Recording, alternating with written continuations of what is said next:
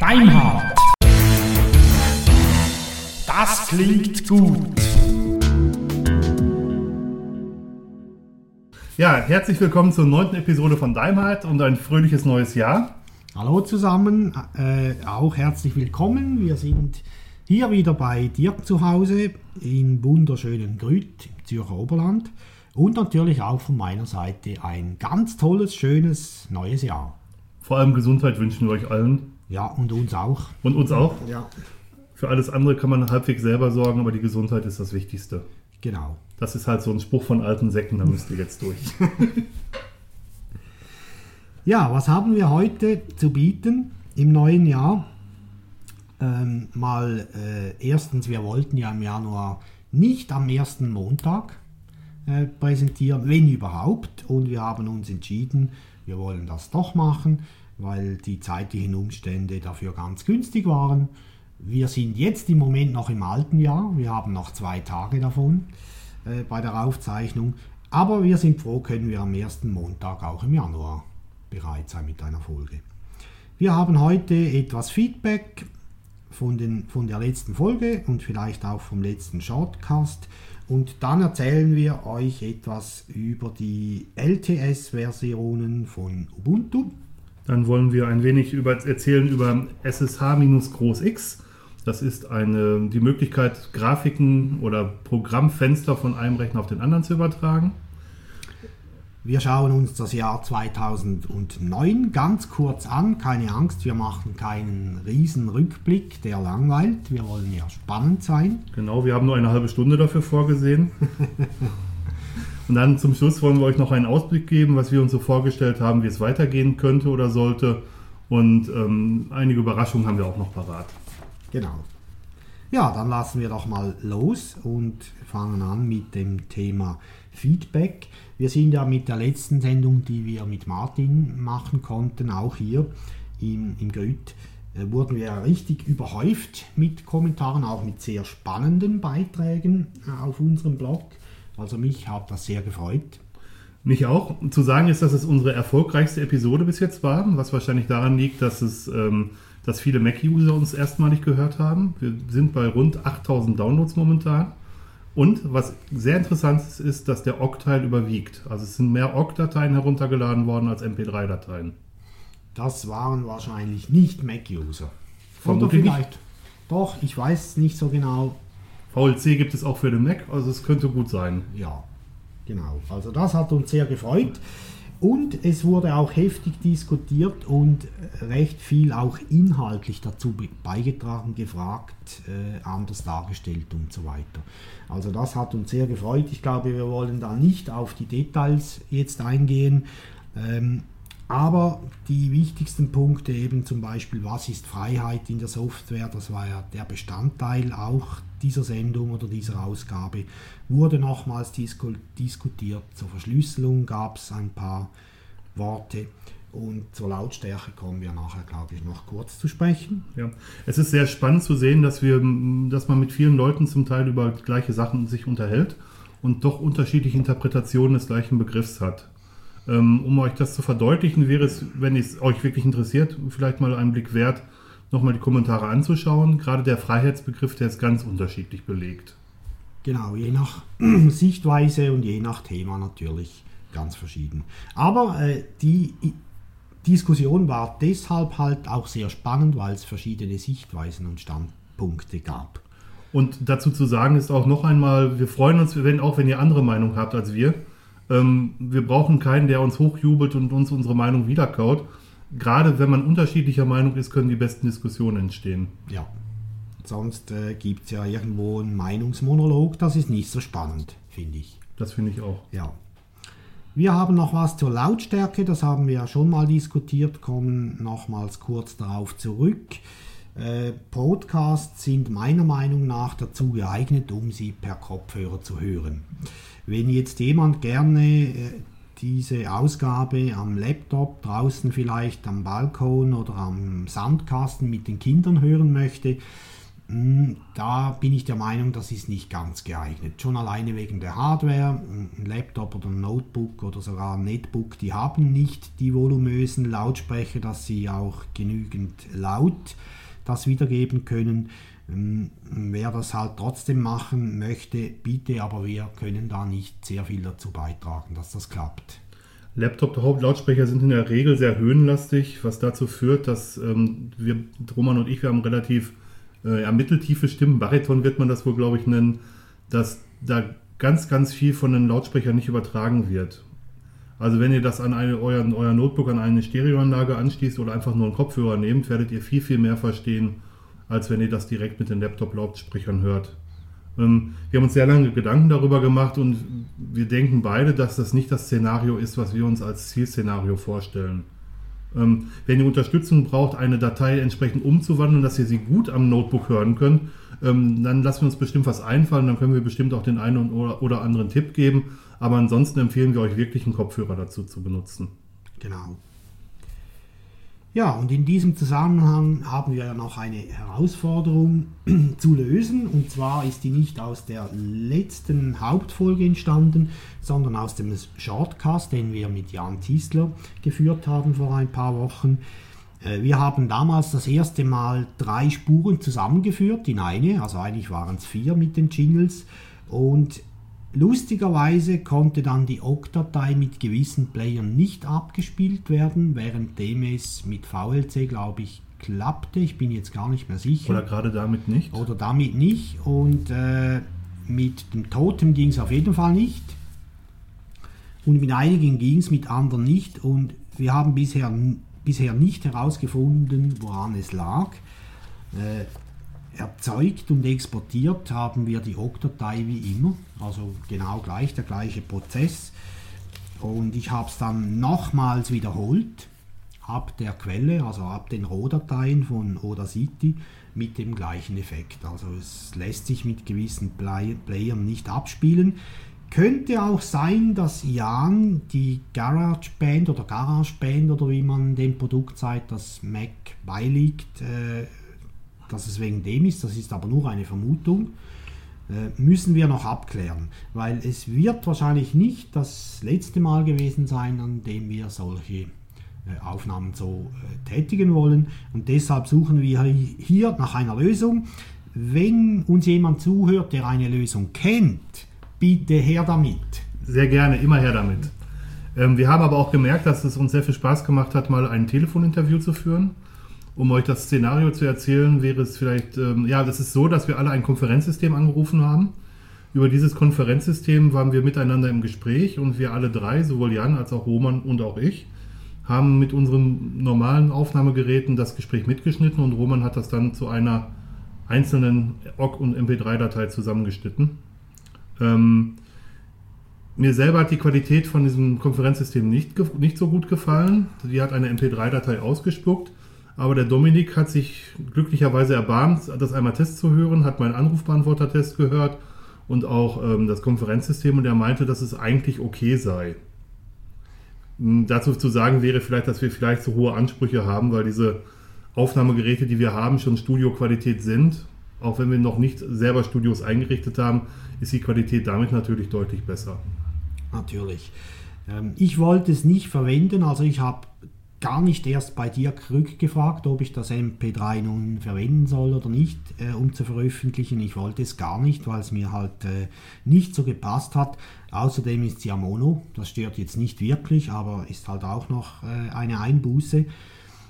Ähm, und so wie, wie wir es jetzt gemacht haben, das war noch sehr spannend dabei, weil wir ja drei verschiedene Geräte haben. Also Dirk und ich haben verschiedene, allerdings den gleichen Hersteller und Jan hat ein ganz anderes Gerät benutzt und ich musste eigentlich gar nichts rumschrauben. Also während den knapp 45 Minuten musste ich bei keiner Spur äh, zeitliche Korrekturen vornehmen. Das hat mich sehr überrascht. Ich bin davon ausgegangen, dass ich die eine oder andere Spur etwas strecken muss, damit halt Anfang und Ende genau synchron ist. Das musste ich aber nicht. Davon habe ich schon mehrfach gehört tatsächlich und mich überrascht es auch. Ja, das war sehr komfortabel eigentlich, Absolut, ja. das zu schneiden. Ja, Und wie gesagt, diese Lösung suchen wir noch und ansonsten sind wir, ja, wie es normal ist, kurz nach Weihnachten zufrieden. Ja, so wie es sein, so wie es sein muss. Jawohl. Das soll es für das Feedback auch schon gewesen sein. Wenn ihr ähm, stärkeres Interesse am Feedback habt, nutzt bitte unser Blog, dafür ist es da. Äh, lest das Feedback euch gerne nochmal durch, auch wenn ihr noch ältere Artikel kommentieren wollt. Ähm, wir, sind, wir lesen immer mit, wir bekommen das per Mail zugestellt, wenn ihr kommentiert und wir werden auch immer unsere Stellung dazu beziehen. Genau. Ja, dann können wir ja weitermachen, Dirk, in dem Fall. Wir kommen zu unserem ersten der beiden Hauptthemen der äh, neunten, Ausgabe, LTS-Versionen von Ubuntu. Ähm, wir sollten vielleicht mal klä- klären, was LTS überhaupt ist. LTS steht für Long-Term Support, was so viel heißt wie ähm, Langzeitunterstützung, wenn man es genau übersetzen möchte. Normale Versionen von Ubuntu werden äh, 18 Monate unterstützt durch Canonical, durch die Firma hinter Ubuntu. Und Long-Term Support und Versionen werden drei Jahre auf dem Desktop, also auf de, für, den, für den normalen Endanwender, und fünf Jahre auf dem Server unterstützt. Mit dem Wort unterstützt denkt man da vor allem an Sicherheits- und andere Updates, die bereitstehen auf den offiziellen Quellen. Äh, Das heißt also, die werden gespeist mit vor allem natürlich Sicherheits-Updates. Neue Versionen gibt es ja nicht bei den LTS oder nur in Ausnahmefällen. Und bei Servern ist das natürlich eine sehr gute Sache, weil fünf Jahre ist im Bereich der IT doch schon eine recht lange Zeit. Diese Zeitspanne ist ja nicht anders bei Desktops, eigentlich gerade für Firmen. Also für private Menschen sehe ich durchaus eine normale Ubuntu-Version, die anderthalb Jahre lang gepflegt wird. Wer eine LTS nehmen möchte, bitte, ist auch sehr gut bedient. Da sind auch drei Jahre ausreichend. Für Firmen, da sind wir der Meinung, ist das eher knapp. Das stimmt, wenn eine neue Version auf den Markt kommt, dann wird in der Regel ein halbes bis ein ganzes Jahr tatsächlich von der Firma getestet, bevor sie auf allen Desktops oder auf allen Maschinen ausgerollt wird und für alle Maschinen verfügbar gemacht wird. Und ähm, dann ist sie ein Jahr oder eineinhalb Jahre in Betrieb und dann wird schon die nächste Version getestet. Das ist sehr kurzfristig. Ja, bin Ums- ich auch der Meinung, ja. Um es mal zu sagen, wir haben in der Firma tatsächlich noch äh, Windows XP im Einsatz und das ist mittlerweile, ich glaube 2001 herausgekommen, schon seit acht Jahren im Betrieb. Und ich glaube nicht, dass, dass die Bank, in der ich arbeite, da ein Einzelfall ist. Ist bei uns auch so. Ist immer noch XP im Betrieb. Ja, aber trotz allem, die LTS-Versionen, die haben es in sich. Das ist eine ganz gute Geschichte und ich kenne viele, nicht nur jetzt Betriebssystemhersteller oder Distributoren, sondern auch Softwarehersteller, denen das ganz gut täte, würden sie das tun. Zum Beispiel WordPress ist so ein Kandidat. Ja, das stimmt. Ja. Also ich glaube auch, dass sehr viele Leute bereit sind, auf neue Versionen zu verzichten, wenn sie dafür stabile, stabile Software bekommen. Genau. Ähm, um zu sagen ist, dass der Root-Server, auf dem dieses Blog gehostet wird, auch mit Ubuntu Long-Term Support, in diesem Fall Hardy, läuft. Jawohl. Wir haben ja Hardy, das ja auch mit 8.04, also vom Jahr 2008 und dort im April veröffentlicht wurde, gibt es noch eine Vorgängerversion, nämlich die Dapper Drake. Die ist allerdings nur noch als Servervariante verfügbar. Die Desktop-Variante ist bereits abgelaufen und ich nutze noch so eine Version. Der Nachteil ist halt dort, dass man nicht das allerneueste PHP hat. Das ist immerhin doch schon 5.1 irgendwas und MySQL ist auch relativ aktuell. Aber ich werde jetzt nicht auf Hardy äh, umsteigen, weil wir erwarten ja jetzt demnächst dann die neue LTS. Lucid Lynx oder scharfsinniger Lux. Also es gibt verschiedene oder klar sehender Lux, Ja. ähm, geistige Klarheit, geistige Schärfe. Es gibt da verschiedene Interpretationsmöglichkeiten. Wer man möchte, kann sich den Diskussionsfaden zu dem Ubuntu-Artikel in der Wikipedia mal anschauen, wie sich die Leute darüber streiten, was denn das, die richtige Übersetzung für Lucid ist. Die letzte Übersetzung ist jetzt Lucida Lynx. Ich habe das Wort Lu- Lucid noch nie gehört, aber gut, wer mag. Soll es nehmen, ja, bitte. Die wird erwartet im April vom, äh, von diesem Jahr. Und äh, natürlich beide Varianten, also Desktop und Server und die Unterstützungszeiten, die sind wieder gleich geplant. Also drei Jahre für Desktop und fünf Jahre für den Server. Es gibt dort gerade beim Desktop einige Neuerungen, die aber nicht so, wie soll ich sagen, eher ein bisschen klassisch sind, weil man will ja bei einer LTS-Version vor allem auf Stabilität und Sicherheit setzen und nicht auf die neuesten Futures. Und das merkt man bereits jetzt schon in den Diskussionen an den verschiedenen Orten. Ich glaube, man hat auch bereits schon äh, den Kernel ziemlich genau bestimmt, welcher es sein wird. Äh, und das ist auch vernünftig, meine das, ich. Das stimmt, Roman. Ähm, der Punkt ist natürlich auch, und vielleicht erklärt sich jetzt auch, warum keine neue Software bei Ubuntu mit in die Repositories kommt, wenn das einmal im Support ist. Wenn ihr mal schaut und euch das mal anschaut, es sind im Moment vier oder fünf Versionen aktuell, die aktuell im Support stecken. Wenn das jetzt in jeder Version unterschiedliche Versionsstände geführt würden, ähm, würde das ein dermaßen großes Chaos geben, dass keiner mehr mit seinem System arbeiten könnte. Und deswegen werden die Versionsnummern eingefroren und es werden nur noch Sicherheitsupdates eingespielt. Genau, ist auch vernünftig so. Ja, im Moment haben wir ja noch zwischendurch so die eingeklemmten, sage ich jetzt mal, die keine LTS-Versionen sind. Jaunty äh, ist noch da, beziehungsweise nein. Äh, die 8.10, die ist ja, ist die noch unterstützt? Als ja. das? ja, die ist noch unterstützt. Und dann Jaunty Jackalope, das ist ja noch nicht so alt, wird aber auch nicht mehr allzu lange unterstützt, weil da die 18 Monate gültig sind. Im Moment äh, Kame Koala kennen wir, ja ich sage jetzt mal alle, kennen das. Und dann kommt die neueste Version dann raus im April von diesem Jahr. Ähm, wir haben ja äh, vorhin schon darüber gesprochen, Dirk benutzt auf seinem Root-Server eine LTS-Version äh, von Ubuntu. Ich mache das auch allerdings noch eine etwas ältere. Für mich käme auch gar nichts anderes in Frage. Also ich würde für einen Server, den ich über längere Zeit nutzen will, keine andere Version als LTS nutzen. Ich gehe sogar noch einen Schritt weiter. Auf Produktionssystemen würde ich nur Software einsetzen, die schon ein halbes Jahr in Betrieb ist um halbwegs sicher zu sein, dass, ähm, dass die gröbsten Kinderkrankheiten raus sind. Und das gilt sowohl für Linux als auch für Windows, als auch für jedes andere, auch kommerzielle Betriebssystem. Ich möchte da nicht Beta-Tester sein. Ja, genau. Und dieses Beta-Tester sein, äh, das fällt dann weitgehend weg. Also bei einem Hardy, das ja jetzt aktuell das neueste, die neueste LTS-Version ist, äh, da ist man gewiss kein Beta-Tester mehr.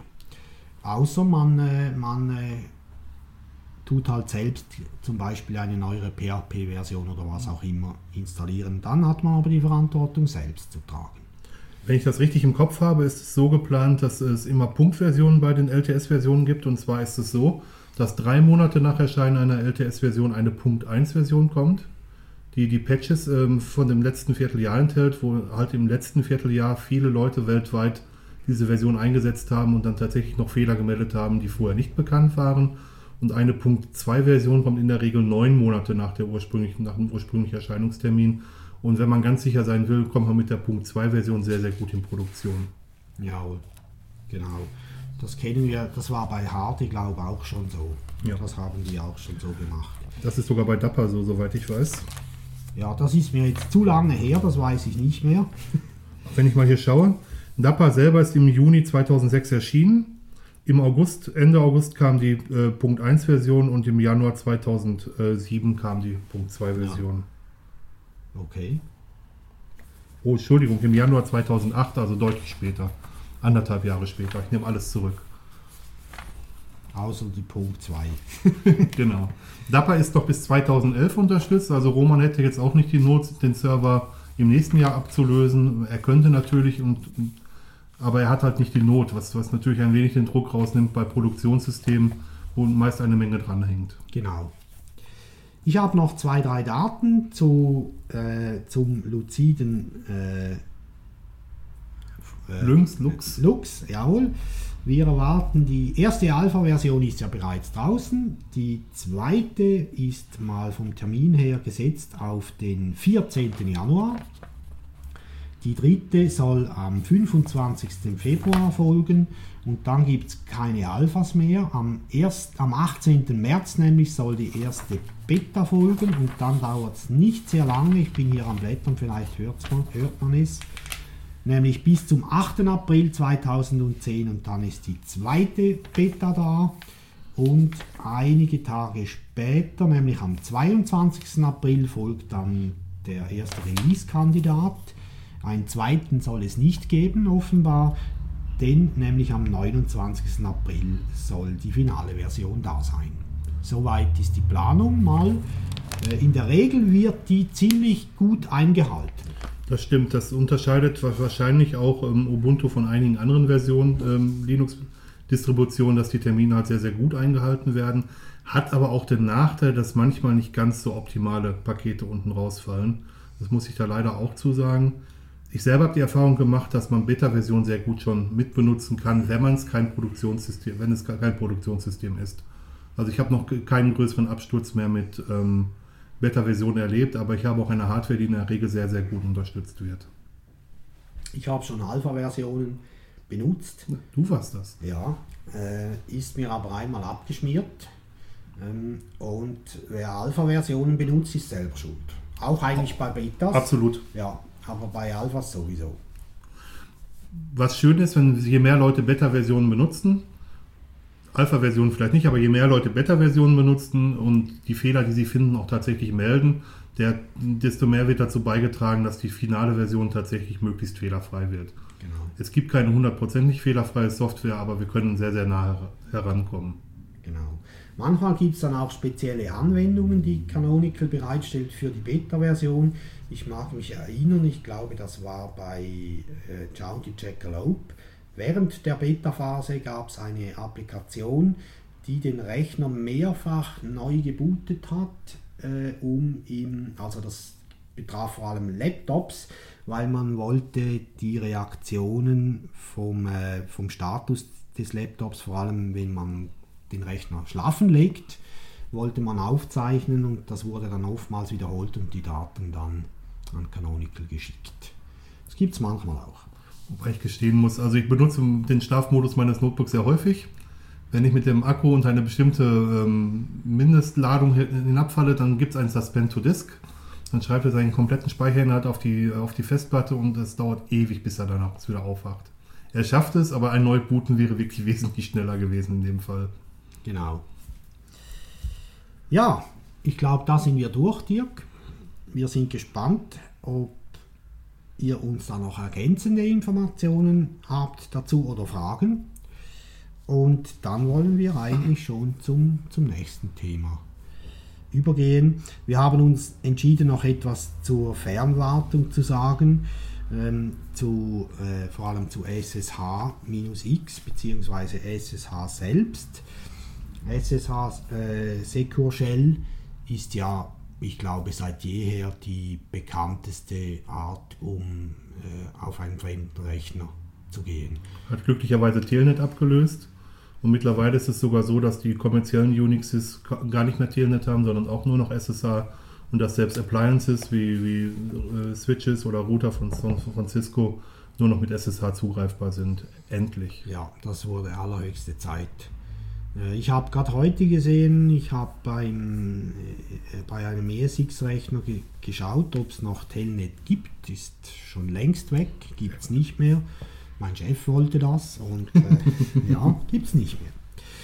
Ähm, Secure Shell ermöglicht eine sichere und authentifizierte und vor allem verschlüsselte Punkt-zu-Punkt-Verbindung zwischen zwei Rechnern vor allem das äh, Verschlüsselte, das finde ich noch recht wichtig, was ja bei Telnet im Normalfall nicht der Fall war. Was auch für das Passwort im Übrigen gilt. Also ein Passwort, was über Telnet übertragen wird, kann abgehört werden. Ja, genau. Ähm, Secure Shell läuft standardmäßig oder mindestens mal gemäß IANA auf dem Port 22. Ich glaube, da halten sich alle dran. Also ich kenne nichts speziell anderes. Es benutzen alle Port 22, manche benutzen andere Ports noch zusätzlich oder verlegen den, die SSH auf ganz ja. andere Ports, weil sie denken, dass sie damit sicherer sind. Ja. aber im Prinzip holt man sich mal mindestens mit SSH die Konsole von einem entfernten Rechner auf den lokalen PC und ähm, meistens wird ja heute SSH 2 benutzt, also SSH 1 kenne ich niemand mehr, der das nutzt. SSH 1 hat auch ein riesen Security-Problem. Also wenn ihr SSH 1 einsetzt, solltet ihr ständig äh, direkt updaten. Also SSH 1 sollte definitiv verboten werden. Ähm, von daher nur noch SSH 2 nutzen. Aber ich glaube, es gibt kaum ein System, was SSH 1 noch äh, als einziges unterstützt tatsächlich. Genau. Jetzt mit SSH-X kann man ja den X-Server des entfernten Rechners auf den lokalen Rechner holen. Falsch dein X-Server läuft immer lokal und der entfernte Server, äh, der entfernte Rechner schickt dir einfach nur die Bilddaten an deinen Server. Okay. Das, bei, bei X-Server ist es genau umgekehrt. Ja. Ähm, okay. Äh, aber das, was ich angezeigt kriege, das ist eigentlich das, was normalerweise auf dem entfernten Rechner Absolut. angezeigt genau. würde. Okay, genau. danke Dirk, das wusste ich selber nicht. Ähm, ist ja auch logisch, da muss man bei einem Windows-Rechner solche Sachen installieren, dass überhaupt ein X-Server da ist, um ja. SSH-X zu machen. Genau. Ja. genau. Okay. Ähm, ich benutze das nicht sehr oft, war aber auch schon froh darum, äh, um das zu tun. Und das Spannende oder das Gute daran finde ich, wenn man eine SSH-X-Session öffnet, kann ich sie auch als ganz normale SSH-Session nutzen. Also ich bin nicht eingeschränkt und muss über den X-Server etwas tun, sondern ich kann mit äh, VI oder FIM oder was auch immer genauso weiterarbeiten. Wenn ich dann zum Beispiel Gedit oder irgendwas aufrufen will, dann kann ich das tun. Ähm, wir haben mal ein paar Punkte noch notiert, überblickmäßig, was es da alles so noch gibt. Ähm, Dirk, du hast da zwei, drei Sachen notiert. Äh, kannst du da was dazu sagen? Ja, es gibt dann noch die Möglichkeit, per VNC sich ein komplettes Desktop-Bild übertragen zu lassen. Und das Spannende an VNC ist, dass die Eingaben, die ich mit der Maus und der Tastatur mache, derjenige, der direkt vor dem entfernten Rechner sitzt, auch direkt sehen kann. Das nutzen sehr viele Leute, die ich kenne zur Fernwartung auch um Usern per Telefon erzählen zu können, was sie da gerade tun und um so zu schulen zu können. Ähm, VNC ist ein sehr, sehr ja, mittlerweile schneller gewordenes, aber immer noch sehr langsames Netzwerkprotokoll, weil es davon ausgeht, dass es wirklich Netzwerk ist, was dazwischen ist und nicht eine Warnverbindung, die relativ langsam ist. Ähm, bei Windows gibt es die Terminal Services oder R Desktop, Remote Desktop, das Remote Desktop Protokoll was eine sehr schnelle Übertragung macht, weil es komplette Bilder überträgt und dann nur noch Unterschiede zwischen Bildern. Das hat man bei ähm, Linux nachgebaut mit FreeNX.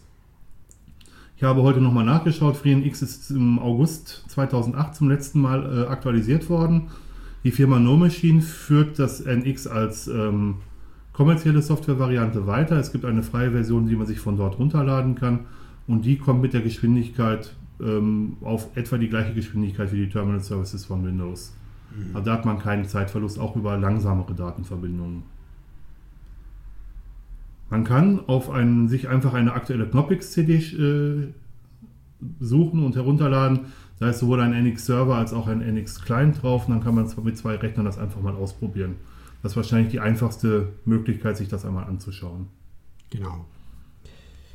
Ja, wir haben ja jetzt vor allem über die SSH-X-Version äh, oder wollen wir sprechen, die man ab der Konsole aufrufen kann und sich zunächst mal überhaupt gar keine äh, Installation antun muss. Wenn man vorausgesetzt, man ist ab dem Rechner, von dem man fernsteuern will, halt schon auf einem Linux oder hat sich die notwendigen Dinge bereits installiert, die es braucht auf einem Windows.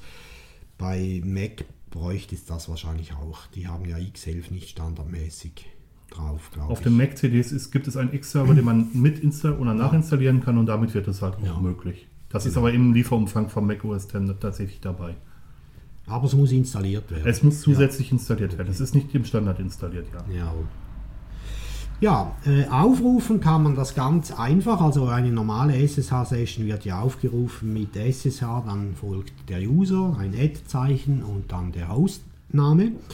Äh, wenn man eine X-Session so aufrufen will, dann macht man einfach SSH Abstand minus groß X und der Rest geht weiter wie gehabt. Es öffnet sich dann auch, wenn man nichts weiter befiehlt, eine ganz normale Konsole vom entfernten Rechner und dort kann man dann auch beispielsweise Firefox äh, ein, eingeben, hineinschreiben und dann öffnet sich der Firefox mit der Umgebung des Benutzers, dem man, mit dem man eingeloggt ist. Das ist noch wichtig. Äh, also das passiert tatsächlich so. Ich habe das bei uns gesehen äh, an Ubuntu-Rechnern, auf denen die Kiosk-Variante läuft, läuft. Da ist dann tatsächlich der, der Firefox im Vollbildmodus gestartet, ohne irgendwelche Menüleisten und all das Zeugs weg. Das funktioniert äh, ganz gut. Also da bin ich überrascht, wie gut dass das funktioniert. Und damit lassen sich theoretisch halt alle Applikationen so aufrufen. Die Frage ist dann, was passiert mit GTK und all den Dingen. Das weiß ich jetzt nicht im Detail, äh, was da passiert. Soweit ich weiß, sagt der, der Rechner, mit dem ich verbunden wird, dem Server, der auf meinem lokalen Rechner läuft, einfach nur, welche Bilddaten er darstellen soll. Ziehe eine Linie von A nach B, male eine Dialogbox, mach dieses und jenes und gib mir das, was du da als Rückmeldung bekommst, einen Mausklick, eine Tastatureingabe einfach wieder zurück. Das ist ein sehr, sehr altes Protokoll. Wenn man sich das genau anschaut, dann sieht man, wie häufig hin und her übertragen wird. Das, ähm, das X-Server-Protokoll ist ähm, schon seit reichlich Jahren implementiert. Deswegen haben früher die Windows- und die Unix-Leute immer über die Windows-Leute gelacht, weil sie es als ganz, ganz große Neuerung empfunden haben. Es war schon sehr lange dabei. Aber es ist ein sehr, sehr langsames und sehr, sehr netzwerkintensives Protokoll. Das muss man leider auch dazu ja. sagen. Außerdem ist es nicht dazu gemacht, um wie jetzt beispielsweise bei VNC äh, einen User zu supporten, weil am Zielrechner sieht man gar nichts. Die Session, die ist ja verborgen. Ähm, das ist noch wichtig, also dafür nutzt es nichts. Deswegen wird sie wohl auch nicht mehr so häufig benutzt, diese X-Variante. Also ich muss das manchmal auf kommerziellen Unixes tatsächlich noch benutzen, weil es tatsächlich auch dort einige Software gibt, die sich nur grafisch installieren lässt. Und da ich auf dem Server, der ja im Rechenzentrum steht, ähm, in der Regel keinen direkten Zugriff habe oder ich tatsächlich noch nicht mal eine Zutrittsberechtigung zum Server habe, muss ich irgendwie die Grafik von diesem Server im Serverraum auf meinen lokalen Rechner übertragen bekommen. Das passiert halt genau mit, mit, mit X-Server. Mhm. Mhm. Dafür habe ich es eigentlich auch gebraucht, jetzt halt mehr auf, auf Clienten bezogen, also auf, auf äh, auf PCs, die irgendwo laufen, dort funktioniert das auch ganz, ganz gut. Äh, für mich war es spannend, das mal zu sehen, wie das, wie das funktioniert und dass es eben überhaupt funktioniert und wie du sagst, Dirk, wie alt das eigentlich ist, dieses X-Protokoll und es immer noch funktioniert. Probiert das mal aus. Passieren kann grundsätzlich nicht mehr als das, äh, was auch kaputt gehen würde, wenn ihr das direkt auf dem Rechner tun würdet. also es geht wegen dem Minus X nicht mehr kaputt als sonst. Probiert das mal aus. Also SSH Abstand minus groß X, Abstand Username at und Hostname. Man kann dann noch, wenn man direkt eine Applikation aufrufen will, diese noch hinten anhängen, also Leerschlag Firefox zum Beispiel. Und dann öffnet sich direkt der Firefox. Sieht auch noch ganz lustig aus. Das stimmt, ja. ja. Es gibt zwar einfache Anwendungen, die man auch probieren kann. In der Regel ist auf allen Unix-Systemen ein Xterm installiert. Das Xterm gibt eine grafische Konsole zurück. Das kann man sich anschauen. Oder ein X-Clock, Clock für Uhr. Das gibt einfach nur die Uhr, stellt die Uhr auf dem eigenen Rechner dar. Einfach nur um es auszuprobieren, ist das bestimmt eine gute Sache. Ja, das wäre, das ist mal ganz spannend, um es einfach mal zu sehen, wie es funktioniert. Jetzt, wir haben ja das vorher kurz angesprochen, das gibt es ja auch für andere Systeme, Dirk. Ja, ich bin leider auf der Arbeit genötigt, ähm, Windows einzusetzen als Kleinbetriebssystem. Ähm, da merke ich auch ganz genau, wo Spaß und wo, wo, wo Ernst ist. Also da, wo Ernst ist, ist Windows und da, wo Spaß ist, ist halt Linux auf meinem kleinen Rechner. Eine Kröte muss man schlucken, irgendwoher muss das Geld ja schließlich kommen. Aber auch dort gibt es natürlich Möglichkeiten, sich ähm, die, die Fenster von einem Linux-System übertragen zu lassen. Es gibt einen ähm, lokalen X-Server, den man sich installieren kann, der nennt sich Xming. Xming gibt es in einer freien Variante, die eine Version 6. irgendwas hat und in einer kommerziellen Variante, die die Version 7. irgendwas hat. Und das ist auch genau das, das Lizenzmodell. Wenn man eine aktuelle Version haben möchte, muss man sich die äh, lizenzieren, lizenzieren lassen und bezahlen. Wenn man mit einer älteren Version zufrieden ist, ich bin damit zufrieden, das reicht völlig aus, kann man eine Version, ähm, eine wesentlich ältere Version benutzen. Man kann das Ganze auch mit, diesem, mit dieser freien ähm, Shell-Umgebung Cygwin einrichten. Das nennt sich dann Cygwin slash X. Damit hat man auch einen freien X-Server, den man benutzen kann. Ähm, ich habe gerade vergessen zu sagen, dass man Xming mit einer etwas mächtigeren Kommandozeile starten sollte, damit man auch die richtige Tastatur angegeben hat. Ansonsten hat man nur eine amerikanische Tastatur, man, das, damit man auch ein Clipboard hat, was man zwischen beiden Sachen teilen kann. Das ist sonst ohne weiteres nicht möglich. Es gibt zwei herausragende kommerzielle Produkte. Das eine ist Hummingbird Exceed. Die Firma Hummingbird ist gekauft worden von einer anderen Firma. Jetzt heißt das anders. Ich habe es mir aufgeschrieben, wenn ich es jetzt gerade wiederfinde. OpenText. Ja, die Firma heißt jetzt OpenText. Das ist die Referenzimplementation, die fast überall ähm, in kommerziellen Netzwerken verfügbar ist. Der X-Server, der darin ist, ist wirklich sehr mächtig und mit dem kann man sehr viel machen. Ähm, es gibt noch Reflection Reflection slash X von AttachMate. Das ist auch eine kommerzielle Variante. Und damit bekommt man halt Grafiken von Windows oder äh, von, von Linux oder Unix-Systemen durch die Leitung auf, auf, auf Windows-Systeme übertragen. Ganz genau. Man kann Putty als Shell benutzen mit im Zusammenspiel zum Beispiel mit Xming und da kann man an einer Stelle einen Haken machen, der heißt XF Forwarding aktivieren und damit wird genau dieses Minus Groß X, was der Roman gerade ansprach, ähm, emuliert. Ganz wichtig zu sagen ist, wenn der Systemadministrator von dem Unix-System oder von dem Linux-System, mit dem ihr euch verbindet, einfach gesagt hat, dass er XL-Forwarding nicht erlaubt, dann könnt ihr euch anstellen, wie ihr wollt, dann bekommt ihr keine grafischen Ausgaben. Das ist noch relativ wichtig. Kann gemein sein. Kann sehr gemein sein, ja. Ja, also spannend. Zu Mac können wir nicht sehr viel mehr dazu sagen, als wir schon gesagt haben. Leider ist Martin nicht da heute, sonst können wir ihn fragen. Aber da gibt es ganz bestimmt auch Lösungen, zumal ja Mac eigentlich auf einem Unix basiert. Also ich habe es auf dem Mac tatsächlich auch schon gemacht. Das geht mit, mit dem X-Server, der beim Mac dabei ist. Wir haben ja einen, einen alten iMac noch stehen und es gibt eine Terminal-Software, die heißt, äh, ich glaube, iTerm da bin ich mir jetzt allerdings nicht hundertprozentig sicher, aber es gibt auch die normale, das normale Kommandozeilen SSH, damit ist es halt genauso wie Roman es beschrieben, SSH minus Groß X möglich. Sehr gut. Ja, und auch dazu, wenn ihr mehr wisst oder mehr wissen wollt, her damit mit euren Kommentaren. Wir sind sehr gespannt drauf, weil auch wir ja immer wieder dazulernen wollen und müssen, eben wegen Dürfen. den Debatte, lieber vorher der Dirk gesagt hat. Wir alle brauchen halt das Geld für unsere Familien ist so. Äh, und das gehört zum Teil auch zu unseren Jobs. Ja, wenn ihr mehr wisst, wir können vielleicht dann auch beim Veröffentlichen noch ein paar Links nennen, vor allem die, die wir jetzt erwähnt haben, die geben wir sehr gerne weiter. Auch von den kommerziellen Lösungen natürlich. Äh, wir zu Hause oder wir privat nutzen oder äh, ja, nutzen natürlich nach Möglichkeit die freien Varianten. Ganz genau. Das ist klar. Im Geschäft sieht es ein bisschen anders aus. Also wir haben auch Reflection bei uns im Einsatz. Schon seit jeher wird wohl auch so bleiben. Also in der, in der CS, dort wo ich arbeite, da ist ähm, Xseed im Einsatz. Ich benutze lieber Xming, weil ich mir mich der freien Software verbunden fühle. Aber das ist halt jeder so, wie er am besten kann und wie er am besten zurechtkommt. Also ich nutze den Arbeitsplatz im Rahmen der Freiheiten, die sich mir bieten. Das ist sehr, sehr, sehr, sehr, sehr, sehr, sehr, sehr, sehr eingeschränkt. Aber wenn ich die Freiheit habe, dann nutze ich auch das, mit dem ich am besten zurechtkomme. Ja. Ja, Dirk, du bist halt bei einem Arbeitgeber, der auf sehr viel Geld aufpassen muss und dann braucht es entsprechende Sicherheit. Das Geld anderer Leute Gassi führen. Genau. genau. Jawohl.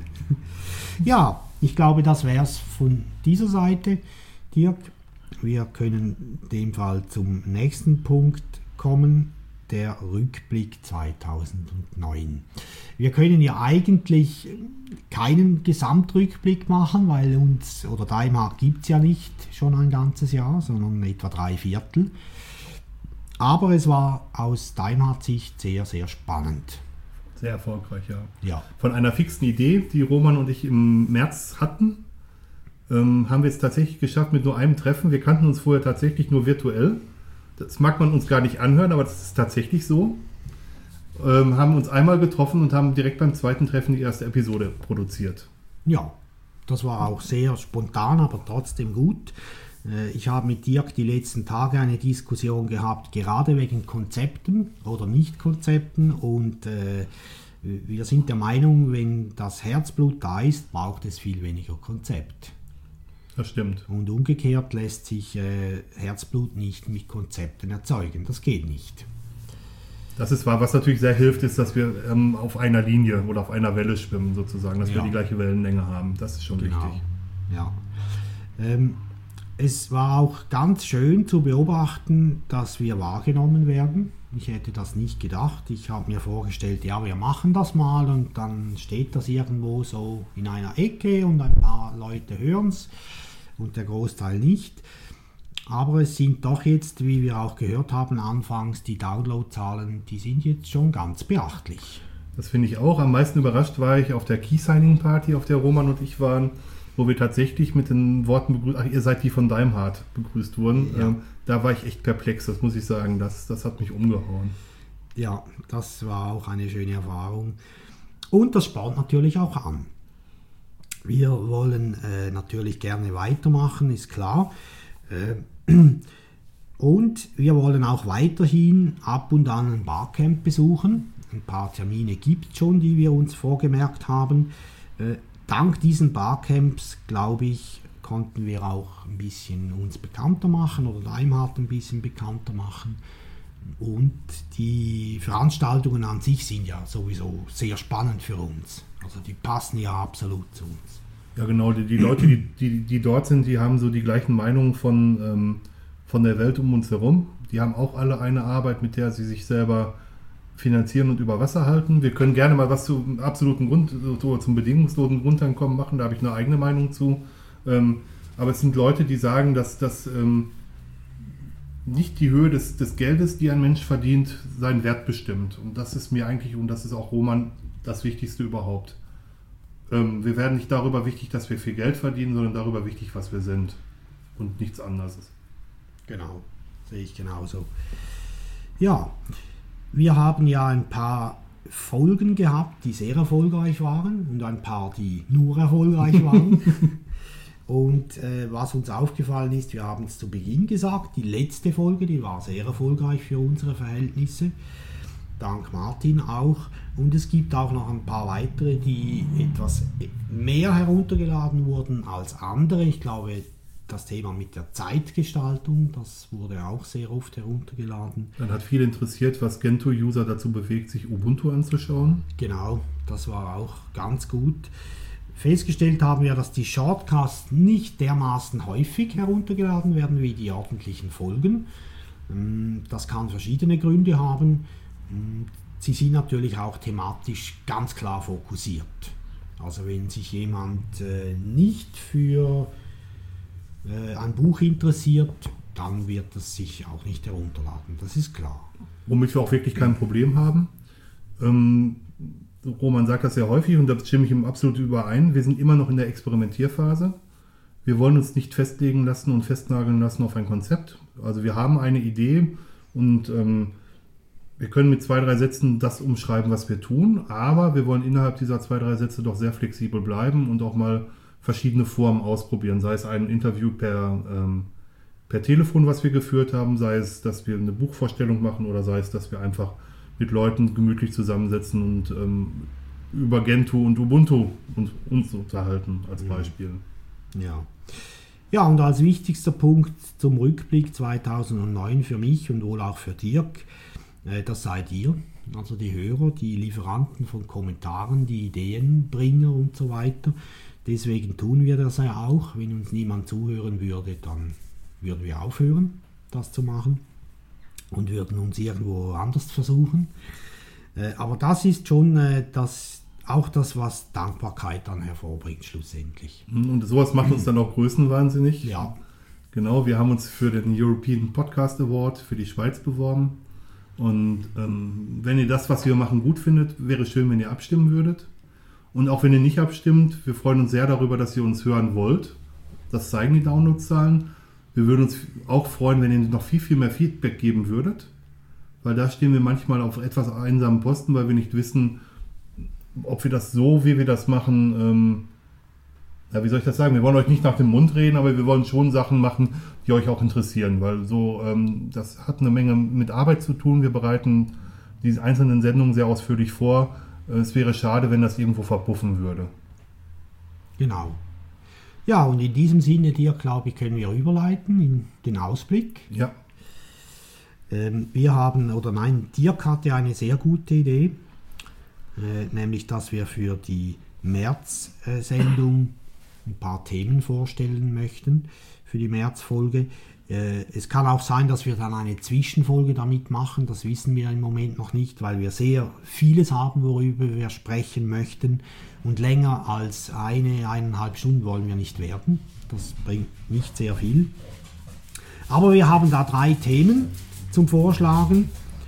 Und ähm, das eine wäre Squid, installieren und konfigurieren. Squid ist ein Proxy-Server, sehr ein mächtiges Teil, das äh, unter Unix oder Linux auch von den meisten Universitäten benutzt wird. Mm, Und äh, wir hätten da einen ähm, Kenner der Materie, der uns begleiten würde während dieser Ausgabe. wir würden gerne was, weil wir nun etwas zwiegespalten sind. Ähm, zwiegespalten insofern, als dass wir beide aus unterschiedlichen Nationalitäten kommen oder aus unterschiedlichen Ländern kommen. Wir wollen mal etwas dazu erzählen, ähm, wie Schweizer und Deutsche in der Schweiz zusammenleben, und zwar in normaler Art und Weise. Man hört sehr, sehr viel von ähm, rechtsorientierten Vorstößen leider, liest das auch sehr häufig in der Zeitung. Ähm, wir Deutschen sind hier Ausländer. Wir bekommen es von einigen Seiten leider auch zu spüren. Das, das ist so. Punkt.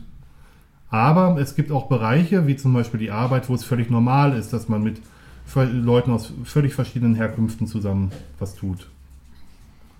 Das wäre das zweite Thema, was wir gerne ansprechen, äh, was wir euch zur Abstimmung stellen. Ja, und das dritte, das wäre die Verschlüsselung, äh, die digitale Verschlüsselung natürlich und insbesondere GPG oder PGP, aber auch Zertifikate, die es im Web gibt für Mail, für Jabber, äh, CA-Cert und so weiter, was es da alles gibt. Das wäre das dritte Thema. Wir haben uns gedacht, wir schlagen diese Themen vor als eigenen Blogbeitrag und Dirk hat sich bereit erklärt, da ein einfaches Tool bereitzustellen. Das ist im, im Serendipity enthalten, das Ja. können wir einfach freischalten. Genau, wo man dann abstimmen kann. Äh, äh, ich glaube, ohne Kommentar hinterlassen, einfach ich bin für das oder das. Äh, dass man da eines der drei Themen auswählen kann. Ja, und die würden wir dann äh, für euch produzieren. Und ihr müsst keine Angst haben, auch die Themen, für die nicht abgestimmt wird, die werden wir irgendwann machen, aber dann halt später. Die Idee dahinter ist so, dass wir eure Stimmen sammeln bis zum Erscheinen der Februar-Episode oder äh, falsch, bis zur Aufzeichnung der Februar-Episode und dass wir dann bekannt geben, welches Thema wir in der März-Episode behandeln werden. Genau, Eben das mit den meisten Stimmen. ja, genau. Und die anderen Themen, da kommt ihr nicht drum weg, deswegen, die bringen wir trotzdem. Ganz genau. Wir Ja. haben eine sehr, sehr lange Ideenliste. Wir haben also viel mehr Ideen, als wir Zeit haben, tatsächlich Podcasts zu machen. Ähm, es wird auch nicht weniger. Aber das macht es auch spannend. Also das bringt uns jedes Mal neu in, ähm, in Diskussionen, was wir denn als nächstes tun wollen. Genau, und oft kommen wieder Themen zwischendrin vor, die wir dann vorziehen und die lange Liste wird immer länger. Ja, das stimmt, leider. Genau. Oder zum Glück. Wäre ja blöd, wenn wir uns nichts zu sagen hätten. Ja. Ja, Dirk hat schon aufgerufen zum äh, Podcast Award. Da hinterlassen wir auch sehr gerne dann die URL zum Abstimmen. Wir werden, glaube ich, diesmal zwei Adressen hinterlassen. Also für diejenigen, die noch etwas hören wollen und für diejenigen, die nicht hören und sofort klicken möchten. Das Wer, wer, gibt's nicht ja ganz, wer nicht ganz versteht, worum es geht, der möchte sich bitte mal bei, wir werden es verlinken, in Romans Blog, die Kommentare anschauen. Es war sehr interessant, dass eine Mitorganisatorin des äh, European Podcast Award gesagt hat, ach ihr seid doch blöd, ihr macht doch Ubuntu, stellt doch gleich den Link zur Verfügung. Und wir machen dann halt beides. Genau. Ja, und wir haben einen Shortcast, den wir schon vorbereitet haben, den wir beide sehr spannend finden. Den veröffentlichen, veröffentlichen wir am 11. Januar. Das ist also heute in einer Woche, wenn, ihr, wenn heute jetzt der erste Tag ist, an dem ihr das hört, am 11. Januar 2010. Da geht es um Bücherschreiben und vor allem um nicht konventionelle Wege, um diese Bücher zu vertreiben. Sehr spannend.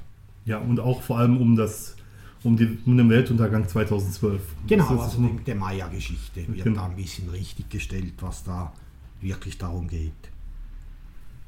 Also wenn, wenn euch das alles interessiert, würden wir uns sehr darüber freuen, wenn ihr uns ein wenig Feedback gebt. Ähm, wir hoffen, dass ihr zahlreich an der Abstimmung teilnehmt. Es wird keiner herausfinden, wer wie abgestimmt hat. Das, das ist mit dem Plugin glücklicherweise nicht möglich, sonst müssten wir ja einen kleinen Bus vorbei. Nein, brauchen wir nicht. ähm, wir sind euch sehr dankbar für die letzten acht Folgen, die ihr so zahlreich gehört habt und hofft, dass ihr uns weiter gewogen bleibt. Ja, das hoffe ich auch sehr. Und noch als letzten Punkt, und dann hören wir dann auf, Dirk. Am 1. Februar, das ist ja offenbar der erste Montag im Februar, folgt dann die zehnte Folge. Äh, vielleicht machen wir irgendwas fürs Jubiläum, ich weiß auch noch nicht, Dirk. Ich weiß auch noch nicht. Wir werden es sehen. Ja, genau. Lasst euch überraschen. Vielen Dank fürs Zuhören und wir bedanken uns jetzt schon im Voraus für die unzähligen Kommentare. Dankeschön fürs Zuhören und äh, viel Spaß und ein tolles neues Jahr wünschen wir euch. Tschüss, danke. Tschüss.